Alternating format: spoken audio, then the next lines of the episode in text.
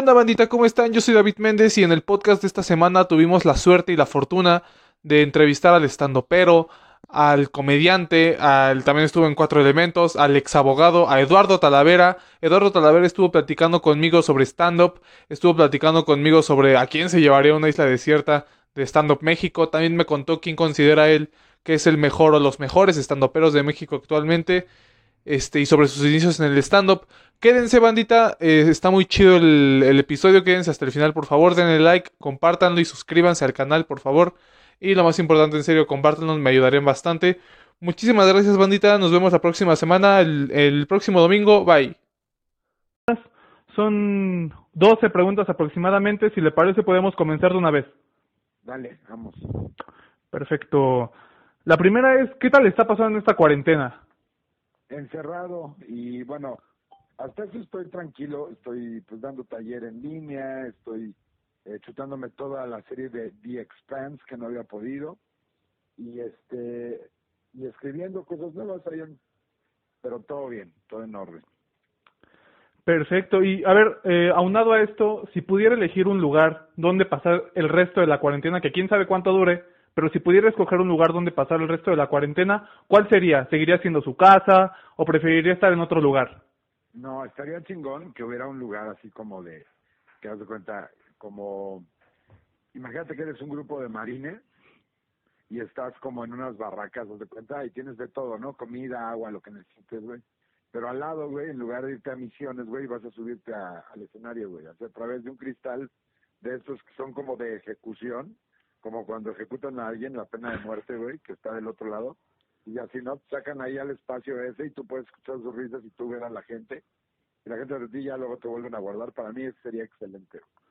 Es que sí, ahorita como, como estandopero, como comediante, supongo que le está, le está batallando bastante porque pues ya, ya tiene una costumbre de estarse subiendo recurrentemente al escenario y que de repente corten eso, Puta, la eriza de escenario es horrible, güey. O sea, empiezas a rantear solito en tu casa y la gente te empieza a preguntar, güey, ¿qué te pasa? ¿Por qué estás tan emputado?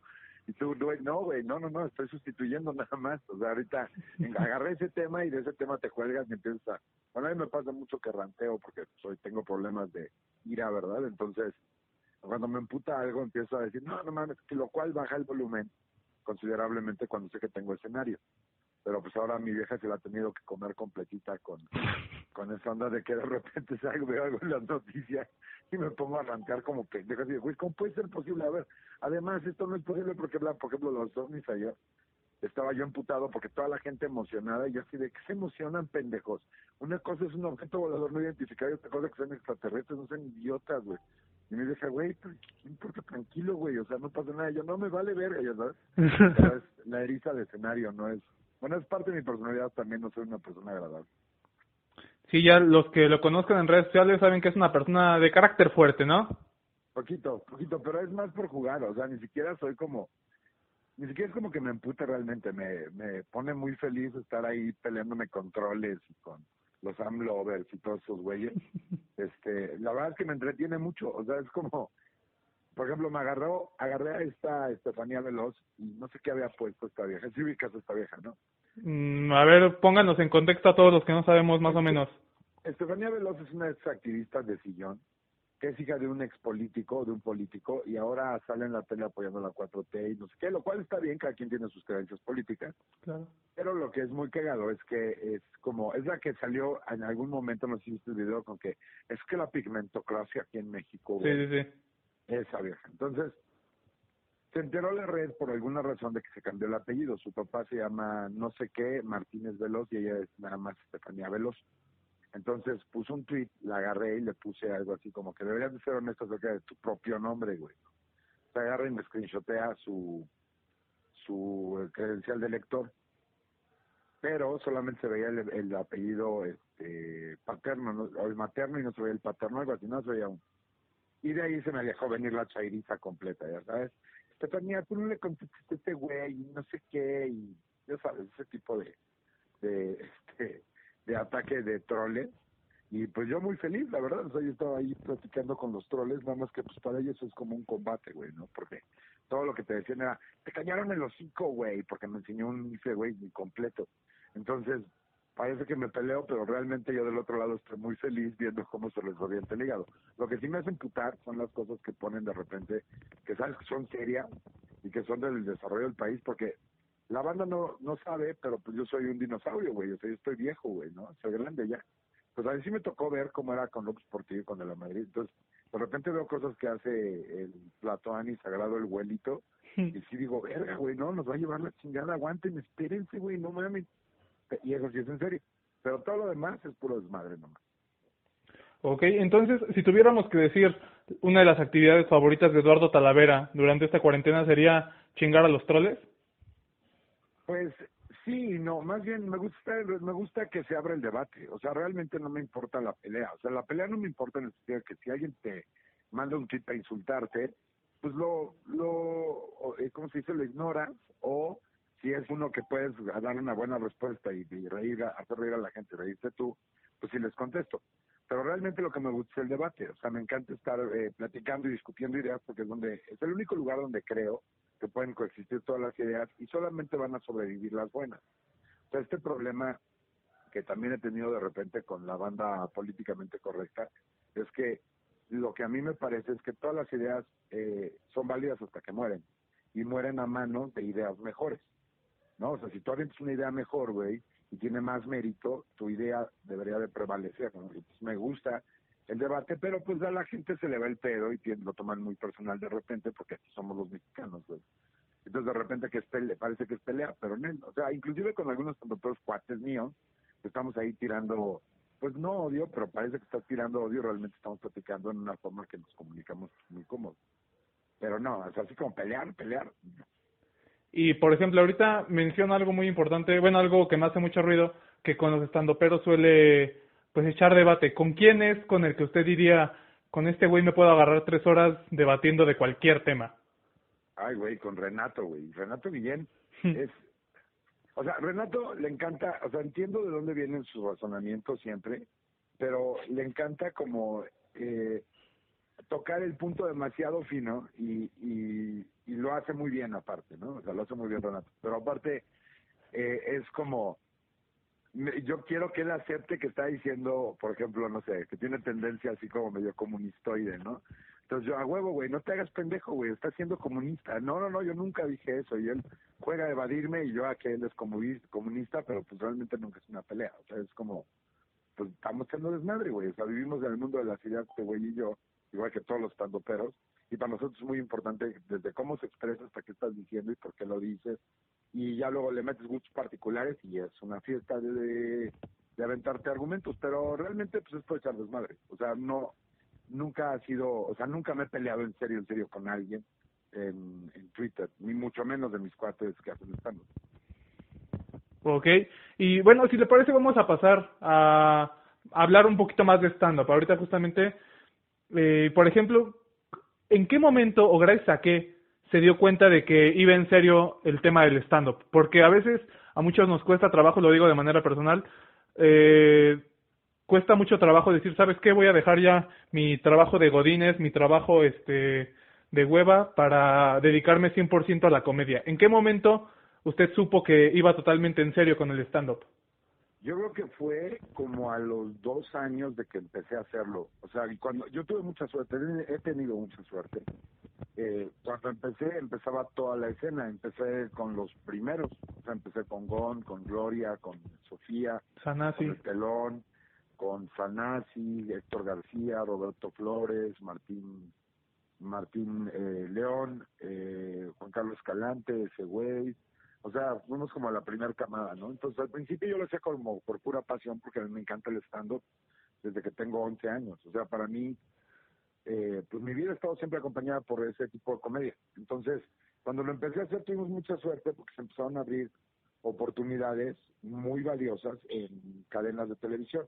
Juan Carlos Sofía, el esposo de Jaime Morales, que es este Felipe, ay güey, se me fue el nombre, qué grosero soy, eh, Felipe, hoy Felipe, el, esposo de Jaime Morales, es un actor que también empezó a hacer stand-up, hicieron una grabación para VH1 un año antes de que VH1 ya le pusieran el nombre de Comedy Central, porque VH1 es de la misma compañía, es de Viacom. Entonces, el año anterior a que yo empecé, Juan Carlos, Sofía, los tres, no, Matos Ruidos y Locos, o no sé qué, y Gomis y Felipe hicieron una grabación. Cuando yo entré era el primer festival de stand-up de la Ciudad de México. A los seis meses eh, empezamos a grabar para Comedy Central y como al año y medio ya estábamos, bueno, yo ya tenía un ingreso que me permitió decir, ¿sabes qué? Esto es lo que yo quiero hacer con mi vida y dejé el ser abogado atrás. Y la verdad es que fue un salto de fe porque es como, yo tenía una visión muy clara de cómo podían suceder las cosas y le aposté a que sucedieran de esta manera. Y afortunadamente sucedieron como pensé que iban a pasar y se convirtió pues eh, no solamente en algo que, que siempre había querido hacer toda mi vida, sino en una forma de vida, o sea, de, sustento. Entonces yo creo que a los dos años, me acuerdo que fue eh, cuando recibí creo que un aguinaldo y mi sueldo de diciembre y no sé qué, y en, en puros privados me había ido mucho mejor. Entonces dije, o sea, también sin ningún dato como muy sólido, dije, chingue su madre, mejor me quedo en eso. Y por ahí de marzo del año siguiente, que sería 2013 yo creo, dije ya, no voy a, decir, no voy a dedicar a esto nada más y vamos a la chingada. Ok, y por ejemplo, nos menciona que grabó para Comedy Central, ya vimos el especial, está muy chingón, la verdad, este... Gracias. Me gustaría justamente recalcar eso.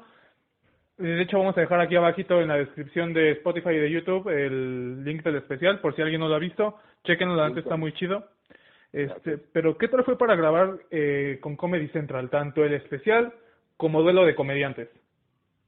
Pues, eh, la verdad es que, eh, pues, es, es, es muy padre, güey. O sea, yo tengo que yo nosotros empezamos a grabar por el 2011 o 12, la primera temporada de stand-up en Comedy Central.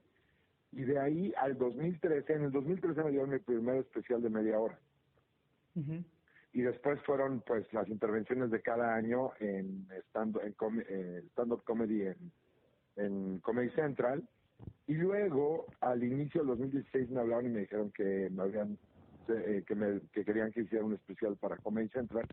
Y lo grabé, y para mí fue mucha ilusión porque yo empecé a ver stand-up comedy en Comedy Central. O sea, estamos hablando del Comedy Central que viene de unas, eran unos como intermedios en MTV que se llamaban Half Hour Comedy Hour, que eran como pequeños cachitos de varios comediantes o de un solo comediante entre programas de MTV. Y después eso se convirtió en Comedy Central. Y entonces yo vi a mis ídolos tener sus especiales de Comedy Central, ¿no? A, pues, vaya, muchos, ¿no? Entre Dane Cook y otros estando peros, y cuando a mí me lo dieron fue así como que, puta madre, wow, o sea, de verdad fue un gran logro en mi vida. Fue, eh, sobre todo a nivel emocional y a nivel como de apreciación, más que profesional, y profesional también, pero pues todavía me faltan muchas cosas a nivel profesional. Pero en términos de lo que significaba para mí el stand-up, el hacer mi especial con comedy fue, no mames, fue otro pedo para mí, ¿no? O sea, para mí fue increíble. Y pues como todo viene con un montón de chamba y viene con un montón de de responsabilidades y de cosas que tienes que hacer, de, estarte renovando constantemente y todo ese rollo, pero lo disfruté muchísimo. Y fue, eh, fueron días de grabación muy chingones y, y pues fue una, fue una de esas cosas que dices, puta, y esto fue apenas hace ocho años, cuando conoces de la historia real del stand-up, sabes que a un comediante se lo dan, eh, puta, no antes de 15 años de chamba, ¿no? O sea, es como el trabajo allá en Estados Unidos, donde es el origen del stand-up, es muy distinto porque la competencia es mucho más grande. Ok. Y luego, y luego duelo de comediantes, pues es un área que a mí me gusta mucho, que es el roast. Pues a mí me, me divierte muchísimo el roast porque es un, es un ejercicio de honestidad muy chingón y de muestra de cariño. O sea, porque es como, yo lo veo como cuando tú te llevas con tus mejores cuates. Tus mejores cuates te tiran la peor mierda del mundo, ¿no? O sea, cuando estás con ellos, porque saben todos tus defectos, saben de dónde eres, sabes quién eres, sabes qué te gusta, las pendejadas que has hecho, eh, todo, ¿no? Las veces que has sido súper ridículo y súper cursi, igual las veces que has sido súper chingón. Y chingarse entre cuates es como una tradición casi, no casi, es, es como esta forma de conectar entre los humanos muy cabrona. Y a mí me gusta mucho el roast porque es ese ejercicio aunque aquí en México de repente lo entienden un poco mal.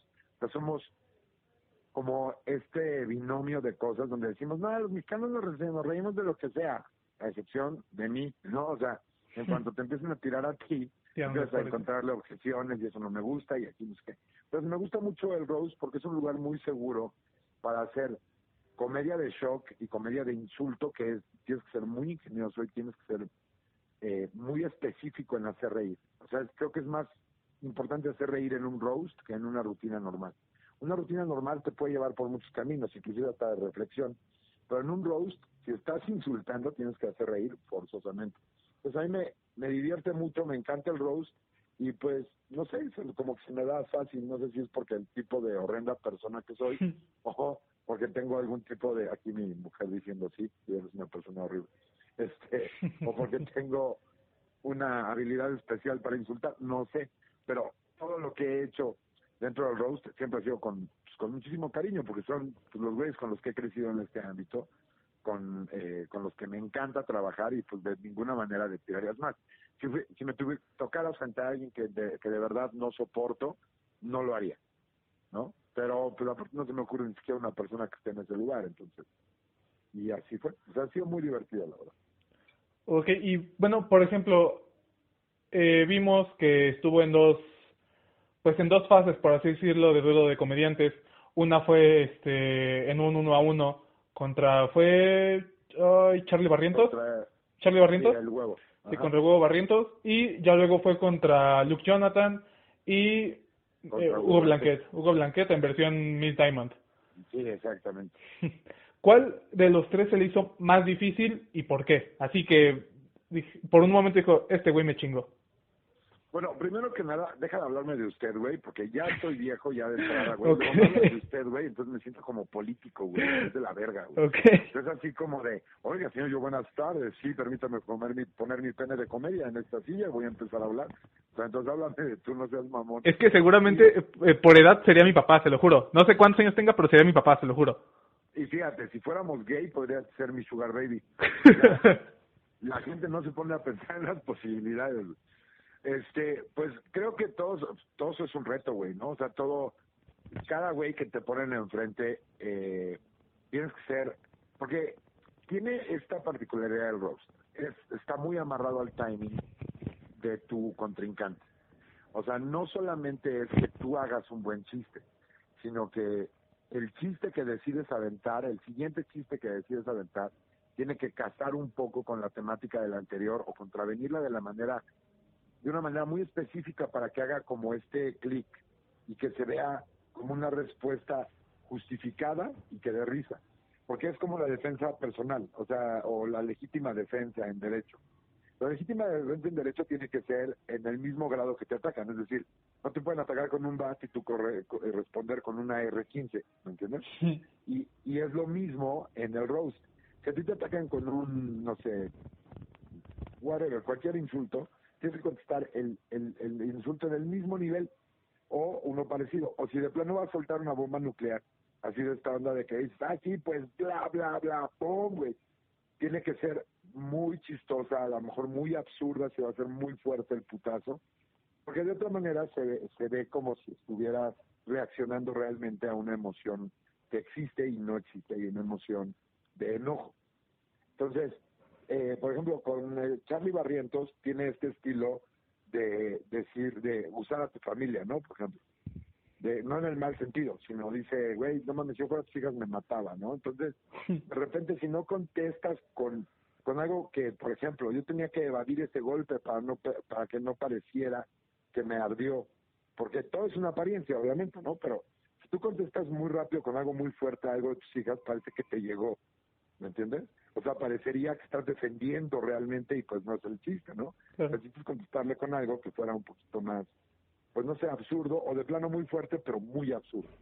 Entonces, eh, con él me costó un poco como cuadrarle el, el tiempo en el que yo hacía mi primer comeback y luego hacer el la respuesta del chiste que ya tenías planeado, porque el roast normalmente está compuesto de los chistes que tú escribiste, o sea, los chistes que ya tienes planeados para esa persona, y el comeback que es en vivo, que es una reacción al chiste que te dijo, que como que complementa el chiste que vas a aventar. ¿Me explico? Sí. O sea, él te dice, güey, sigas de avergonzadas de ti. Y, y yo digo, bueno, pues yo no me avergüenzo, ellas no se avergüenzan tanto como tu hermano el diablito de ti, ¿no? Y ya luego aviento mi primer chiste. Va, pum. Y entonces tiene que ser como un cálculo muy preciso para que salga bien, para que sea tanto divertido para la audiencia como que eh, puedas pues eh, buscar ganarle, ¿no? Que aparte es una apreciación. O sea, eh, sí, gané yo contra Diablito, contra Jonathan y contra Hugo, pero pudo haber ido para cualquier lado porque depende del humor de los jueces, de cómo lo pusiste, de cómo lo dijiste. Yo he visto roast que yo digo, no mames, ese chiste está clarísimo para ganar y gana el otro, ¿no? Entonces ya depende mucho. Contra Luke Jonathan fue un poco más fácil porque él tiene una desventaja grande que es el idioma. Sí. ¿no? O sea, como no, no tiene la misma velocidad para contestar en, en un idioma que no es el natural, ¿no? Que no es el suyo. Entonces, hasta cierto punto, pues llevaba yo pues cierta ventaja. Y luego también Jonathan escogió cantar y pues no, ¿no? O sea, se le, se le ocurrió esta onda de que, vaya, está chingón, o sea, en términos de, de ingenio y de creatividad está chingón, pero en un roast tienes que llegar pues con las armas pelonas, ¿no? Y luego contra Hugo, Hugo sí es un poco más difícil porque él sabe manejar muy bien el escenario. O sea, este güey sabe muy bien cómo ganarse a la gente, cómo sacar un grito o un aplauso aun cuando su chiste a lo mejor no hubiese caído, lo que sea. O sea, y eso lo hace en cualquier lugar.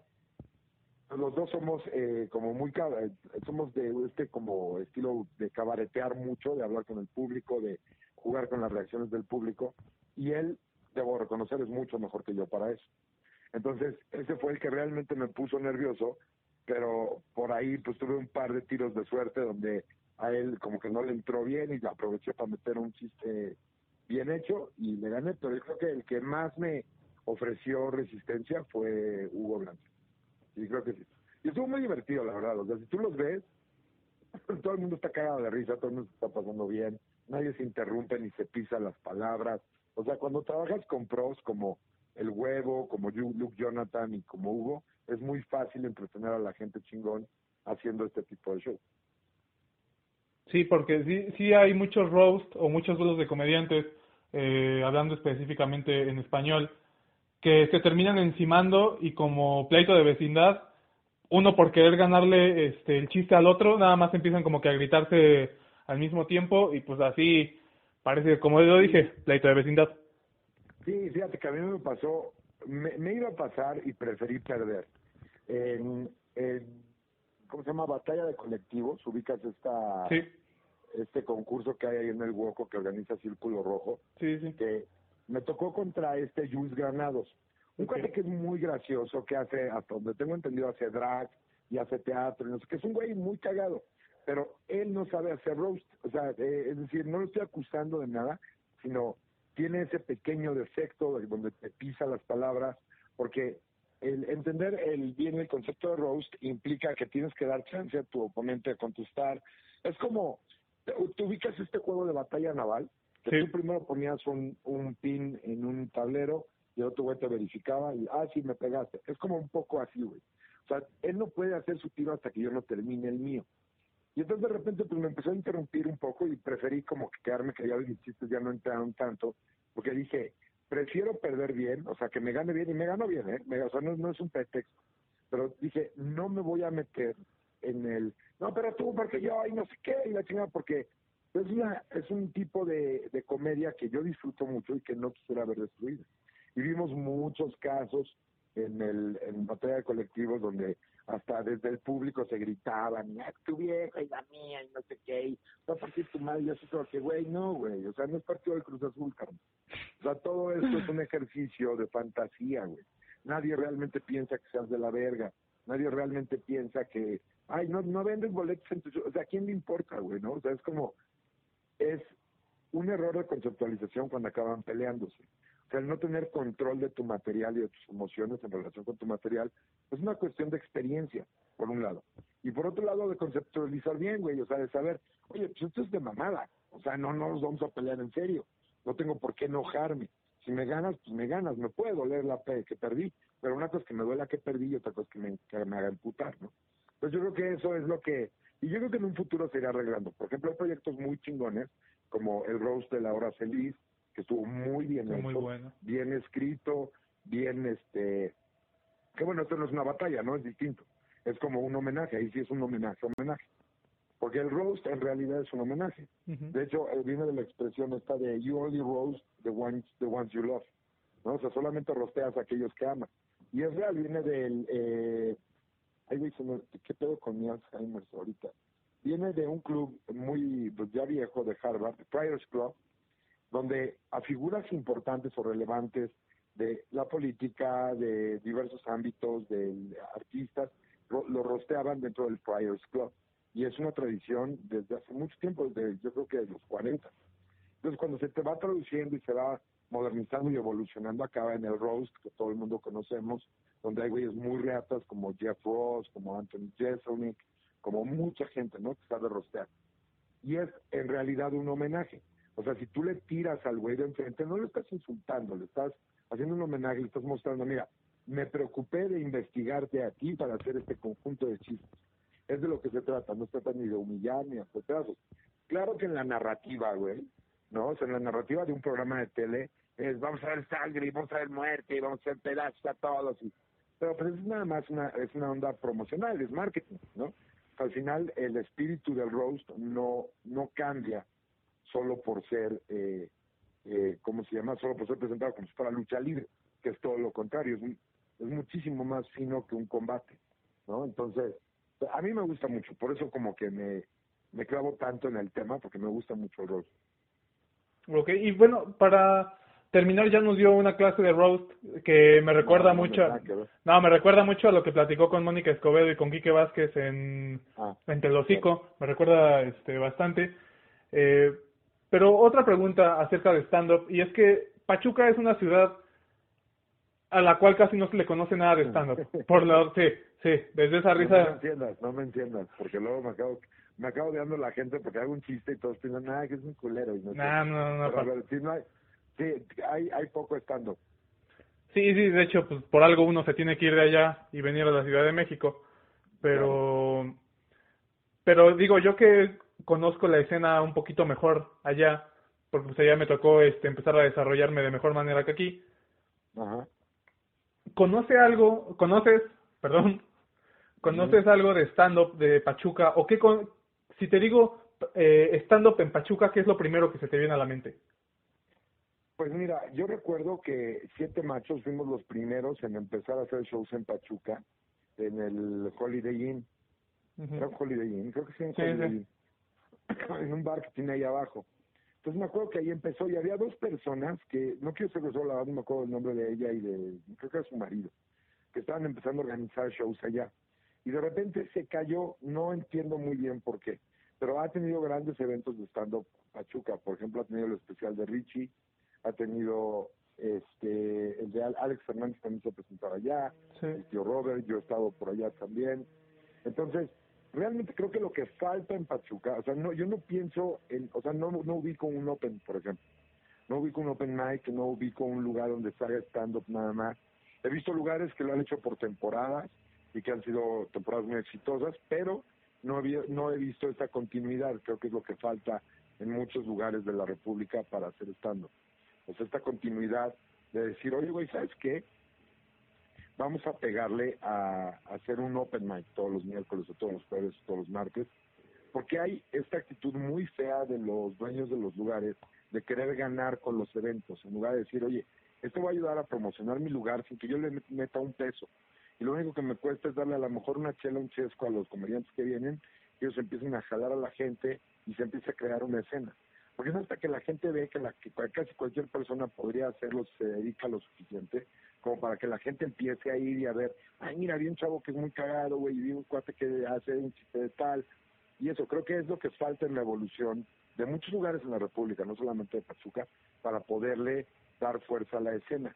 Porque claramente estandartes y fuerza acerca de si la gente le gusta o no el stand-up, existe aquí en México. Y existe de manera muy sólida. El problema es ese, hay que crear desde abajo una escena.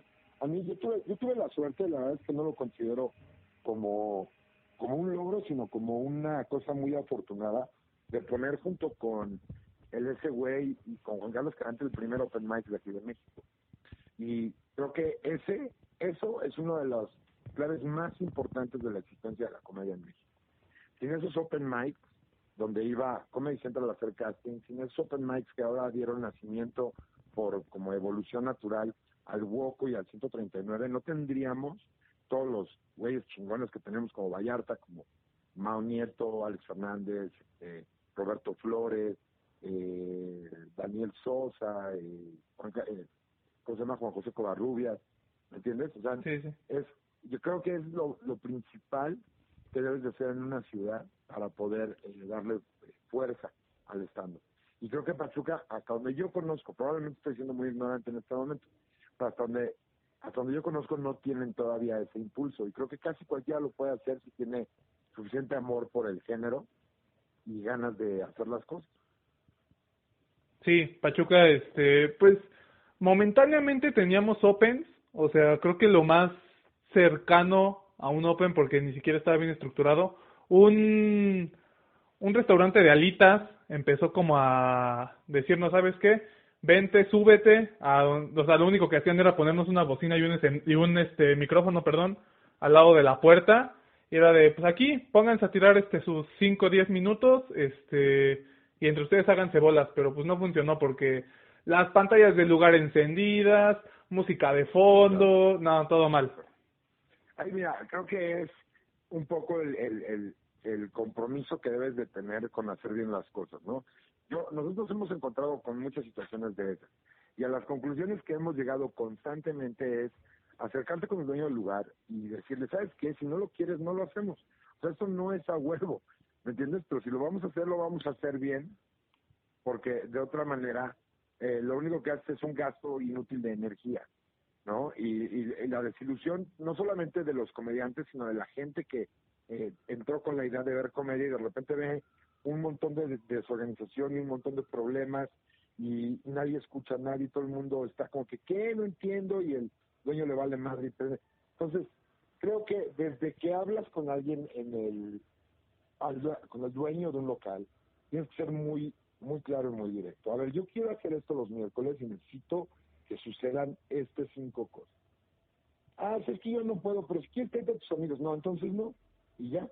O sea, porque por muy bueno que sea el lugar, bien ubicado o lo que sea, si no sirve para el propósito que se necesita, es, es una pérdida de tiempo. La verdad es que mucha gente en, la industria de, la, de los restaurantes y así eh, encuentran como eh, que tomar ventaja de unos chavos que vienen súper ilusionados por decir su rollo en el micrófono y todo el pedo es algo fácil. Entonces, desafortunadamente no todo el mundo tiene esa visión porque te gana la pasión, güey, ¿no? Te gana la pasión de decir, güey, pues no importa, con que pueda hacerlo, ¿no? Pero realmente creo que es cuestión de, pues, de hacer que te respeten. ¿no? O sea, hacer que te digan, oye, güey, no mames, ¿qué todo con eso? No, pues te aguantas, pendejo, y te espera, y ya quedamos en algo, y si no, pues es que me llevo a mis chavos y a la verga, ¿no? Adiós. Porque al final los que acaban ganando son los lugares, o sea, el mismo Beer el mismo Beer es un caso continuo del rescate del stand-up. O sea, el stand-up es súper noble si lo dejas crecer. Todos los lugares en donde han decidido eh, apostar por el stand-up les ha ido bien tarde o temprano les va bien, algunos antes, a otros, otros después, pero a todos les va bien porque es, es una actividad que no tiene falla. O sea, vas, te sientas, te ríes, chupas, platicas con tus cuates que fuiste y te vas. No hay mayor pedo, no hay cadeneros, no hay putizas, no hay, ¿sabes? O sea, es un lugar donde vas a escuchar temas aparte que tú no esperabas que pudieran ser comedia. Entonces, es una propuesta bastante valiosa como para tirarla a la basura con dueños de lugares que no tienen la menor intención de, de, darle seriedad por lo menos a las dos horas que te dijeron que ibas a tener ahí adentro para poder hacer el open mic. Entonces yo lo que podría recomendar a la banda de Pachuca, si hay eh, está Eric, ¿cómo se llama este Eric? Vargas. Vargas. Eric Vargas es un güey que más o menos ya hizo camino y que puede tener más o menos una idea muy clara de, de o ustedes mismos, güey, ¿no? O sea, no es que fuera un genio. Es llegar al bar X. Y se les fíjate que nosotros hacemos stand-up y queremos hacer un open mic. Y vamos a decir cómo funciona para nosotros, a ver si te la. Mira, güey, queremos llegar cuatro o cinco comediantes y hacer convocatoria para que venga público. No sabemos si al principio va a venir, pero tarde o temprano la gente cae. Entonces, danos chance todos los miércoles ser tal, porque es un día que nadie va a ningún puto lugar, güey. O sea, el problema es tener los argumentos adecuados para hablar con un dueño de bar que te va a querer decir de repente, a lo mejor no todos, pero muchos te van a querer decir, no, pues los miércoles así se me llena, ¿eh? De repente sí se me llena y te das cuenta que no es cierto, ¿no? Entonces, pues es como ponen esa piedrita adelante, como que ya puse mi apuesta. A mí normalmente se me llenaba, entonces si empiezo a tener más éxito me voy a quedar con todo. La cosa sí es sin interés como monetario, no tanto porque no valga la pena, sino porque ahí mantienes el control de todo y tú no sacas dinero de un open mic, es decir, más que para los gastos de producción, si quisieras cobrarlo, ¿no? Por ejemplo, de la caja lo cobra porque es un lugar súper acreditado, ¿no? Entonces cuando entra, cuando entras no es nada más el open, o sea, la caja habla, abre ex, exprofeso para hacer ese, ese evento el jueves y tiene que pagarle a meseros, tiene que pagarle a seguridad, cajera, todo el rollo, ¿no? Entonces ahí es diferente porque cobran un cover. Pero en un bar que está abierto de miércoles a sábado, eh, es una ganancia de ellos que tengan un instrumento promocional, se ha visto desde el lado de ellos, como es un open mic, ¿no? es chingón, güey, que tengo algo más que ofrecer en mi bar para que le caiga la banda en un lugar donde ni las moscas se paran, ¿no? Porque es normal de un miércoles, o sea, no estoy diciendo, es un bar todo culero y todo corriente. Si es un lugar que tiene una buena asistencia de gente, ah, bueno, ahí ya la negociación es distinta. Ahí ya podrías hablar con el dueño y decirle, oye, este, pues yo quiero que les ofrezca a los chavos pues, la botana y unas chelas y de lo que nosotros podamos meter de banda, nos des un porcentaje, no sé. Pero inicialmente, para crear una escena, un open mic es súper necesario, súper, súper necesario. Y hacer shows el fin de semana a lo mejor de no muy alto costo, sino de acuerdo a las habilidades y las capacidades que tiene la banda local, porque si la gente va por un boleto de 200 pesos y sale alguien que tiene 20 días de experiencia, pues claramente la gente no va a regresar. ¿No? Pero el crear un open mic va a empezar a mover las cosas, creo yo, en casi cualquier ciudad. Y la cosa es que el que lo mueve se preocupe por y que una estación de radio eh, aviente tu evento por ahí, hacer flyers, este, promoción en redes, desde luego, que es súper importante, ese y así es como empieza a darle fuerza a una escena, porque empieza a haber gente, ya hay gente que lo quiere hacer, ¿no? Tú tienes un lugar para ir a hacerlo. Luego hay gente que lo quiere ver, pues ya hay un lugar para ir a verlo. Y va a ir mejorando en el grado que le echen ganas todos, güey. al final del día es pero creo que eso es lo que se necesitaría en Pachuca y en cualquier otra ciudad, inclusive en la Ciudad de México necesitamos más open mics. Estaba platicando con comediantes de Los Ángeles el viernes pasado, me parece, o antepasado, no el pasado, con Jesús Trejo, su ex está muy cabrón ahí en Los Ángeles, y con esta Nina eh, Racel, Rancel. Y en Los Ángeles y en Nueva York hay por lo menos 25 open mics de los que te puedes soltar toda la noche, empezando a las 4 de la tarde y terminando a la 1 de la mañana, para probar tu material durante horas. Y eso es lo que sostiene la, la, casi toda la industria, o sea, porque es de ahí donde salen los comediantes, de donde sale la gente con talento, la que sí escribe su material, porque tenemos esta versión del stand-up que hace la gente, que dijo, ay, pues lo voy a intentar y tengo fama, entonces lo aviento por allá. No tiene nada de malo, pero no suma nada, ¿no? O sea, no suma a los cimientos del Estado.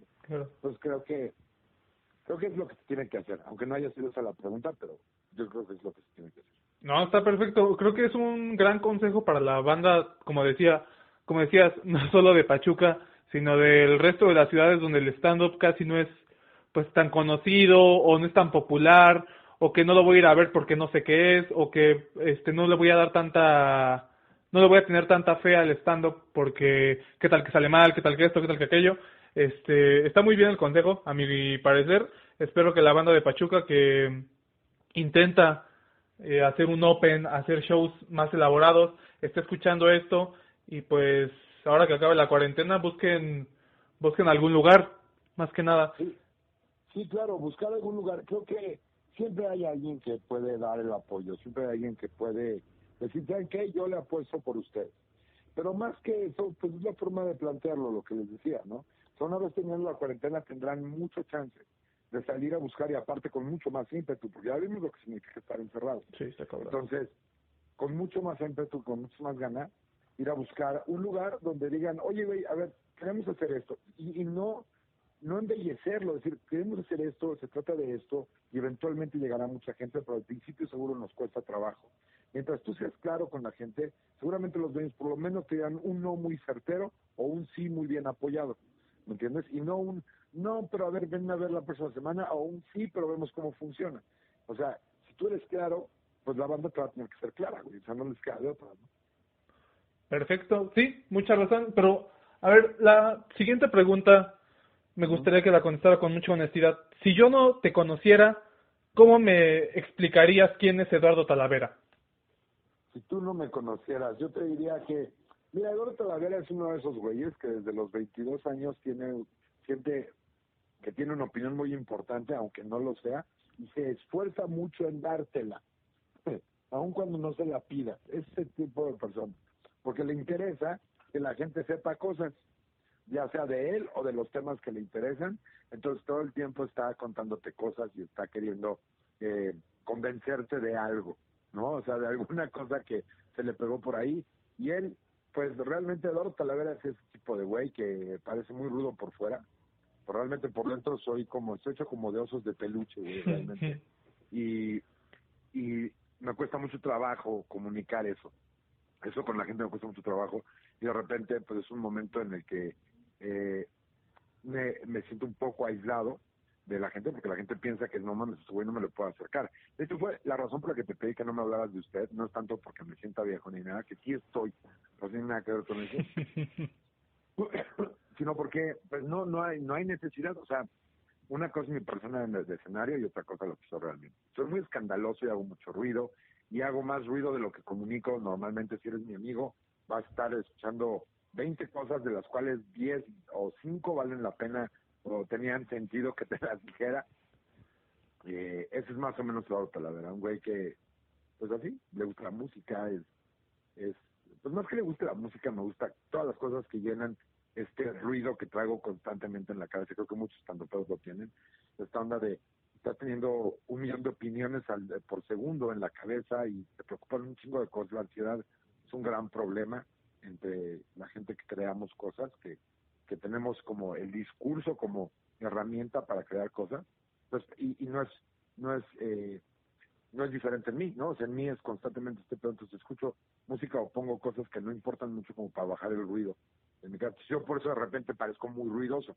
Si me preguntas cómo describiría a Eduardo Talavera, eh, alguien que no sabe quién es Eduardo Talavera, güey, es güey súper ruidoso, güey, es buen pedo, es no te preocupes, es muy buen pedo, te voy a intentar hacerte reír todo el tiempo, pero es muy ruidoso, sea, mucho ruido, mucho ruido. Es como es como uno de esos coches que traen este un motor muy ruidoso y quieres como bajarle, como el vecino que tiene la música puesta todo el tiempo, es Eduardo Talavera. Perfecto, es Eduardo Talavera. Y de las últimas preguntas, un poquito más este para que conozcamos su círculo en el stand-up. Está en una isla desierta y tiene que elegir a uno de los estandoperos que conoce y ha tratado con los que ha dado show. ¿A quién escogería y por qué? ¿Quién escogería y por qué? Eh, pues sería una de dos personas. Sería probablemente o Roberto Flores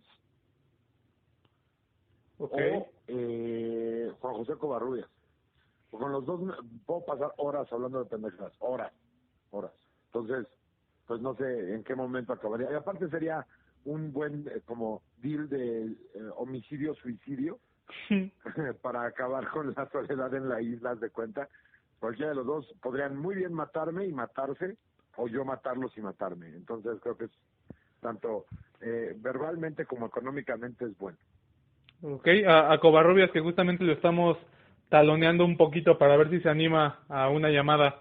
Este. Estaremos seguros, sí, es un muy, muy buen Ojalá sí. Este, bueno, y finalmente, después de Eduardo Talavera, ¿quién consideras que es el mejor estandopero o comediante en México? Híjole, es una pregunta muy difícil. Creo que es que todos tienen como diferentes como habilidades. Yo me lo imagino más bien como si estuvieras jugando este Mortal Kombat o Tekken o este Killer Instinct. O sea, escoges tu personaje de acuerdo a lo que a ti te satisface un poco, güey, ¿no? O sea, si tú ves, por ejemplo, a Richie es un comediante muy completo, eh, o sea, tiene éxito en redes, eh, mucha gente lo busca, su comedia satisface a su público. Eh, no podría decir yo que es un mal comediante, es un gran comediante, pero por ejemplo prefiero a Vallarta. Okay. A los otros podría ver, pero prefiero a Vallarta, ¿no? Y si, si, si estoy viendo a, a, y Vallarta es un güey que no hace mucho contenido en redes, él es como más como yo, somos como más de hacer stand-up y lo demás lo tenemos que hacer por promoción, pero nada más sí. Y, y entonces en ese sentido, por ejemplo, Rich sería más completo, ¿no? Porque crea más contenido hacia afuera, muestra una creatividad distinta, bla. Entonces, eh, pero si volteas a ver a Slobo, Slobo es mucho más hábil en el escenario. Muy cagado. ¿No? O sea, es muy, es muy hábil, su velocidad de pensamiento es buena, escribe chingón, escribe muy sencillo aparte, o sea, no, o sea, es como, son los güeyes que lo hacen tan fácil que dices, verga, güey, o sea, ya llevo años en esto y este güey lo hace muy, ver muy fácil. Entonces, es difícil como definir al mejor estando, pero porque no hay tal posición. Hay güeyes que tienen más éxito que otros.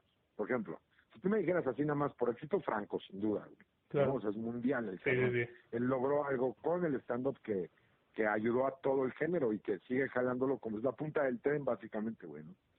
Y, este, pero a lo mejor en estilo no es mi tipo de comedia, o sí podría ser, pero para otra gente no, güey, ¿no? O sea, hay gente que opina que Franco no es buen comediante, y hay, ya vemos otros que decimos, güey, no mames, es muy bueno de todo lo que ha escrito, de todo lo que... Entonces, realmente sería como un poco simplista decir que eh, el mejor estandopero de México es tal, ¿no? Pero pues tengo mis preferidos, que entre ellos está Vallarta, es Lobo y Rob tal cual. Bueno, Roberto fue. Perfecto, y bueno, con esto me gustaría cerrar. Muchísimas gracias, este Eduardo Talavera, por haber aceptado esta entrevista. Qué buena persona eres, eres súper buen pedo, súper buena onda. La verdad, este, un, sí, tiene razón, un osito de peluche por dentro, un, un señor pelón y barbón por fuera, pero al final de cuentas, un oso de peluche gigante. Muchísimas gracias, señor Talavera. Sus redes sociales las vamos a dejar este, aquí abajito. En serio, le agradezco con toda el alma esta entrevista. Y... muchísimas gracias a ustedes por invitarme, de verdad que me gusta mucho hablar de mí. Augurándole el mejor de los éxitos para ahorita que termine la cuarentena, Talavera, este, y esperando que nos invite por ahí a abrir algún show, ojalá que se pueda, ojalá que se dé. Muchísimas gracias. Con todo gusto, en cuanto se pueda, eh, la invitación está en pie para ustedes siempre. Muchísimas gracias por echarme un grito. Muchísimas gracias. Hasta luego. Hasta luego, bye.